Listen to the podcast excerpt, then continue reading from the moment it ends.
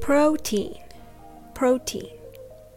Protein is an important part of a healthy diet. Proteins are made up of amino acids. Amino acids build and repair muscles and bones.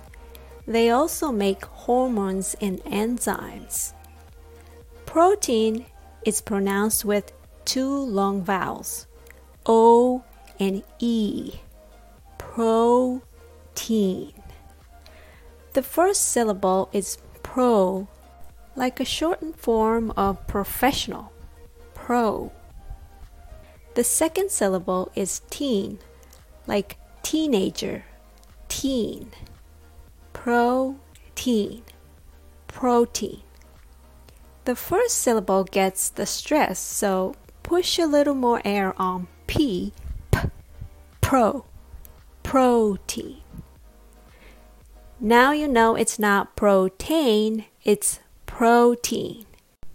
Because the English spelling can be so mean. Thanks for listening.